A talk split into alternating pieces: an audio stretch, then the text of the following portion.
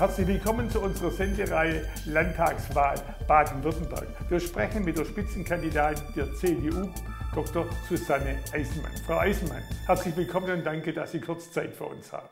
Ja, natürlich, sehr gerne. Erste Frage natürlich, was machen Sie ganz konkret heute bei Dümmel in Hülpen? ähm, zum einen werden wir nachher noch darüber sprechen, ähm, ähm, die Anliegen der Firmen natürlich, wie sieht es aus, äh, Corona-Krise, wie sieht die Zukunft aus und momentan war ich dann noch äh, bei einem Diskussions-Livestream ähm, der Familienunternehmer des Verbands und das war ganz wichtig. Wirtschaftsfragen, ähm, Fragen, ähm, wie geht es weiter in Corona, ohne Corona, nach Corona und das war sehr, sehr spannend. Unser zentrales Thema, klar, Landtagswahl Baden-Württemberg. Die CDU war Juniorpartner in der Landesregierung. Wie beurteilen Sie auf den Punkt gebracht die letzten fünf Jahre? Was hat Ihnen gefallen? Was ist liegen geblieben? Also nächstes Mal denke ich, dass wir konstruktiv zusammengearbeitet haben. Das erwarten auch die Bürgerinnen und Bürger, dass man lösungsorientiert zusammenarbeitet. Das ist, glaube ich, gut gelungen. Richtig ist, dass natürlich CDU und Grüne unterschiedliche Parteien sind, unterschiedliche Konzepte, unterschiedliche Antworten auf Fragen geben. Und jetzt geht es darum, am 14. März bei der Landtagswahl, wir sind in einer schweren wirtschaftlichen Krise, vieles hat sich verändert, äh, vieles wird sich verändern und jetzt geht es um die Frage, wie gelingt es uns, Innovation und Investition in Baden-Württemberg wieder voranzubringen. Und äh, das sind Themen, wo, glaube ich, den nächsten, die nächsten Jahre bestimmen werden. Deshalb Bilanz der letzten Legis dieser Legislaturperiode durchaus solide, aber die Anforderungen sind jetzt größer und die Herausforderungen. Und deshalb muss sich, glaube ich, auch die Politik deutlich weiterentwickeln. Sie sagen, wir leben in turbulenten Zeiten eines vielfältig rasanten Wandels. Es wird auf die nächsten Jahre mehr denn je ankommen. Sie sind Spitzenkandidatin der CDU, wollen Ministerpräsidentin werden. Wofür stehen Sie? Also zunächst mal, ich stehe nicht alleine, ich stehe für die CDU mit Kandidatinnen und Kandidaten und mit einem inhaltlichen Konzept. Auch Winfried Kretschmann gibt es nicht alleine, das sind die Grünen und äh, da ist immer die Frage, was steht dahinter, äh, was sind die inhaltlichen Schwerpunkte einer Partei, weil man ja nie weiß, äh, ob eine Person, wie lange sie wann im Amt bleibt. Uns geht es als CDU darum, dass wir wieder mehr Spielräume ermöglichen, dass wir Spielräume ermöglichen, um ähm, zu innovativ und vor allem auch wieder zu investieren. Wir sind in einer schweren wirtschaftlichen Krise. Wir brauchen Arbeitsplätze im Erhalt, wir brauchen aber auch neue Arbeitsplätze. Wie gelingt es uns, Wissenschaft, Forschung, Wirtschaft von der Idee bis zum Produkt in neuen Themen, künstliche Intelligenz voranzubringen? Wie gelingt es uns, den technologischen, ökologischen, digitalen Strukturwandel beispielsweise in der Automobilindustrie konstruktiv zu begleiten? Also sicher nicht mit mehr, sondern mit weniger Steuern. Wir brauchen Anreize, wir brauchen gezielte Förderung und wir brauchen auch, glaube ich, mehr als einen nur definierten Bürokratieabbau. Wir brauchen ähm, endlich mal ähm, weniger Vorgaben, weniger Einschränkungen. Wir müssen gucken, dass die Belastungen für jeden Einzelnen mal deutlich reduziert werden. Das sind die entscheidenden Weichenstellungen, die man in den nächsten Monaten vornehmen muss, weil sie darüber entscheiden, ob Baden-Württemberg auch morgen oder übermorgen noch äh, im Wohlstand leben kann. Wir alle gemeinsam. Und deshalb sind die Herausforderungen völlig andere als noch vor fünf oder vor zehn Jahren. Wichtiges Thema sicher auch Bildung. Sie sind ja noch Kultusministerin. Man spricht von einem Verlust an Niveau und Qualität, vom Musterländle zum Mittelmaß. Was muss in nächster Zeit deutlich besser werden, mal ganz allgemein gefragt? Ja, es ist eine Frage jenseits von Corona und äh, ich glaube, wir haben da auch schon viel gemacht. Ich habe äh, in dieser Legislaturperiode als Kultusministerin äh, das Thema Betonung wieder auf Rechtschreibung, Lesen, Schreiben, Rechnen in den Grundschulen Schreiben nach Gehör, ein ganz äh, merkwürdiges Modell habe ich abgeschafft. Ähm, wir haben die Ausbildungskapazitäten für Lehrerinnen und Lehrer erhöht. Äh, wir bilden jetzt mehr Lehrkräfte aus, weil wir dringend mehr Lehrer brauchen. Das dauert natürlich eine gewisse Zeit, bis die jetzt dann auf den Markt kommen. Nächstes, übernächstes Jahr. Ich habe offene Stellen. Wir brauchen gut ausgebildete Lehrerinnen und Lehrer. Wir haben äh, die Realschulen gestärkt mit zusätzlichen Stunden. Wir haben die gymnasiale Oberstufe wieder stärker in Leistungs- und Grundkurse Wir haben die Haupt- und Werkrealschulen gestärkt, die Gemeinschaftsschulen mit zusätzlichen gymnasialen Oberstufen ausgestattet. Und wir stärken auch kontinuierlich unsere sonderpädagogischen Bildungs- und Beratungszentren. Das sind viele Themen. Und wir haben uns da auf den Weg gemacht in diesen fünf Jahren, weil mir das wichtig war. Und ich glaube, dass wir nicht zufrieden sein können, dass wir ins Mittelmaß in den letzten fünf bis zehn Jahren abgerutscht sind. Baden-Württemberg braucht gute Bildung. Wir brauchen gut ausgebildete äh, junge Menschen. Bildung ist Zukunft, weil es Zukunft für junge Generationen ist. Und wir investieren seit diesem Jahr jeden vierten Euro unseres Landeshaushalts in Bildung. Das finde ich gut, da habe ich sehr für gekämpft. Und das ist wichtig und das muss auch so bleiben. Und diese Schritte müssen wir konsequent weitergehen. Konkret noch in drei Stichworten nachgefragt. Gemeinschaftsschule, verbindliche Grundschulempfehlung und Corona hat es natürlich besonders scharf gezeigt, verbesserte digitale Ausstattung der Schulen. Also zum einen, natürlich sind wir in ganz Deutschland in allen Bereichen digital nicht bestmöglich aufgestellt. Digitale Verwaltung, auch digitale Schule. Wir haben da jetzt viel gemacht, da darf man nicht nachlassen, da müssen wir besser werden und noch mehr Geld investieren, um da auch zügiger voranzukommen. Abschaffung der verbindlichen Grundschulempfehlung in der letzten Legislaturperiode durch Grün und Rot war ein Fehler aus meiner Sicht. Ähm, ich halte es für richtig, sie wieder einzuführen.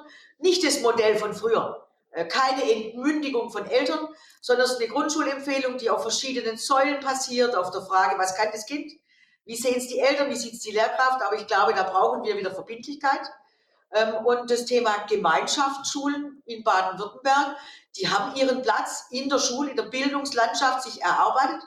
Äh, viele Eltern schätzen diese Schulart und ich habe allein in diesem Jahr, also seit Januar, also in den letzten äh, sechs Wochen äh, vier gymnasiale Oberstufen an Gemeinschaftsschulen in Baden-Württemberg genehmigt. Und daran sieht man, äh, auch diese Schulart hat wie alle anderen Schularten auch Zukunft.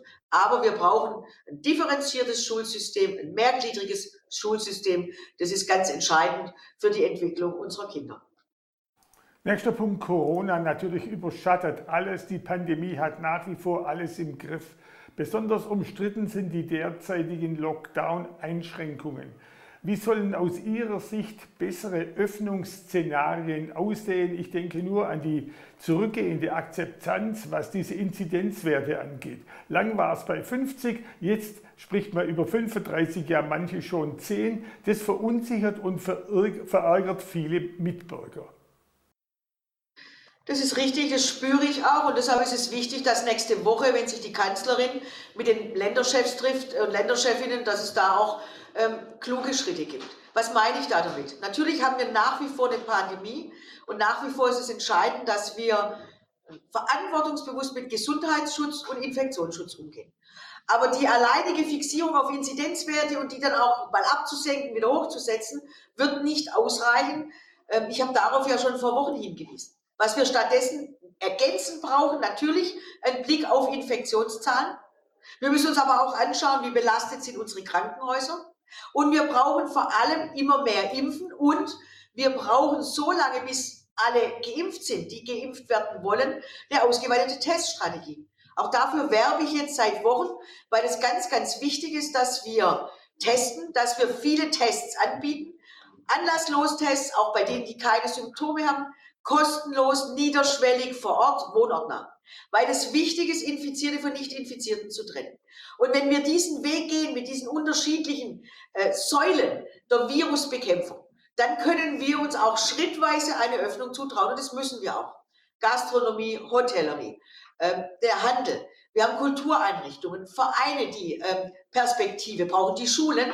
All diese sind Themen und deshalb ist es wichtig, dass man Perspektiven benimmt, benennt, benennt nicht äh, verantwortungslos, mit hohem Bewusstsein, aber es braucht Perspektive und wir müssen unsere Strategie in diesen Punkten durch Impfen, aber vor allem durchs Testen weiterentwickeln. Da gibt es auch tolle Beispiele.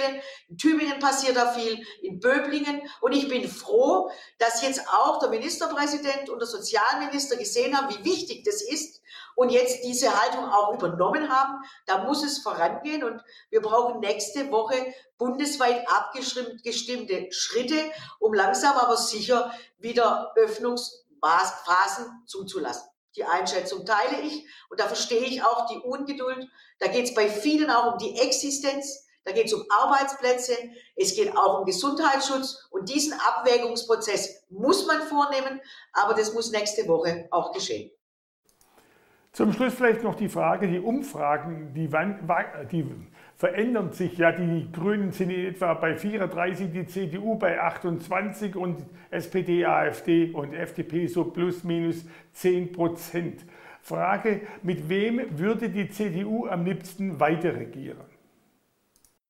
Also zunächst mal, Umfragen wurden in den letzten Jahren schon immer unsicherer, aber in diesen Zeiten, in denen wir jetzt leben, äh, waren sie noch nie so unsicher. Das ist gar kein Vorwurf an jemand, aber die Leute entscheiden immer kurzfristiger und nur mal ein Beispiel. Äh, wir hatten ja vor kurzem in Stuttgart, meiner Heimatstadt, äh, OB-Wahl. Da hätte nach den Umfragen Frank Nobber von der CDU gar nie gewinnen können und dürfen. Ähm, aber es kam dann anders. Und deshalb, die Wahl ist am 14. März entschieden und nicht vorher. Und wir werden dann sehen, äh, welches Wahlergebnis uns die Wählerinnen und Wähler präsentieren und danach entscheiden, mit wem wir koalieren. Wir legen das auch nicht vorher fest. Ich glaube auch nicht, dass das jetzt die Bürgerinnen und Bürger interessiert.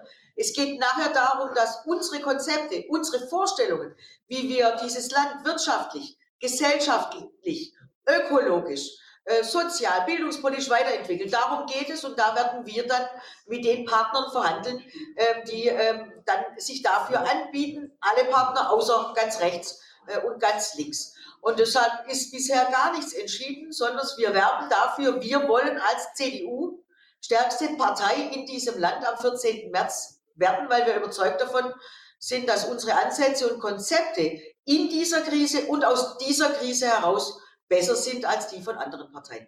Darum geht es und um diese Entscheidung bitten wir die Wählerinnen und Wähler am 14. März. Passt ideal zum abschließenden Promotion-Block, den jeder Kandidat, jede Kandidatin bekommt. Warum sollen die Wähler, und bei Ihnen natürlich ein bisschen allgemeiner formuliert, am 14.03. die CDU-Landtagskandidaten, also die Kandidatinnen und Kandidaten der CDU wählen? Bitte in 30 Sekunden, wenn es geht. Wir haben 70 tolle Kandidatinnen und Kandidaten, auch in dem Wahlkreis, wo wir hier befinden, äh, äh, unterschiedlichen Alters, unterschiedliche Lebenserfahrung. Aber sie stehen für die CDU, wie ich auch. Und wir stehen für eine, äh, für ein, eine weltoffene, tolerante Gesellschaft. Wir stehen aber dafür, dass der Einzelne Spielraum hat, äh, dass er sich entwickeln kann. Dass es Ziele gibt, die wir definieren, umweltpolitisch, wirtschaftspolitisch, gesellschafts-, sozial aber dass wir den Weg dorthin mit Spielräumen belegen. Dieses Land muss mehr Möglichkeiten bekommen. Wir brauchen Innovation, wir brauchen Investition in Wissenschaft, in Forschung, in der Wirtschaft, damit wir auch dieses Jahrzehnt, an dessen Beginn wir stehen, in Baden-Württemberg in dem Wohlstand leben können, den uns der Aufschwung der letzten zehn Jahre beschert hat. Das ist keine Selbstverständlichkeit mehr. Und deshalb glaube ich, dass wir die besseren Kandidatinnen und Kandidaten haben und die besseren Konzepte für die Zeiten, die jetzt auf uns zukommen. Wir wollen Zukunft gestalten und nicht Vergangenheit äh, hegen und pflegen.